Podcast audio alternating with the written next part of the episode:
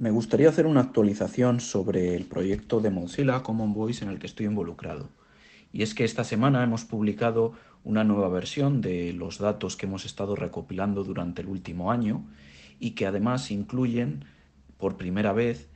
más de 30 horas de voces en español en dominio público. Como sabéis, Common Voice es un proyecto que pretende, mediante la colaboración de diferentes eh, organizaciones y voluntarios recopilar frases y voces que podamos leer para poder entrenar algoritmos de inteligencia artificial en el reconocimiento de voz, de forma abierta y colaborativa. Y es muy importante la, la, liberación de estos datos porque nos va a permitir tanto a Mozilla como a cualquier otro proyecto utilizar estos datos para entrenar estos algoritmos de inteligencia artificial y que aprendan cómo hablan las personas. Además, de publicar por primera vez en español, también hemos hecho una actualización del resto de idiomas. En este caso, como os he puesto en el, en el enlace, en el mensaje anterior,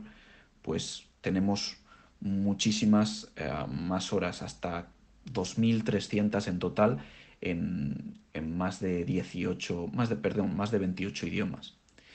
totalmente libres, además que están en dominio público, por lo cual se pueden utilizar por empresas o por particulares para cualquier uso. ¿Cuáles son los siguientes pasos? Bueno, evidentemente parecen muchas horas, pero cabe destacar que para entrenar un modelo eficiente de reconocimiento de voz se necesitan al menos 2.000 horas de voz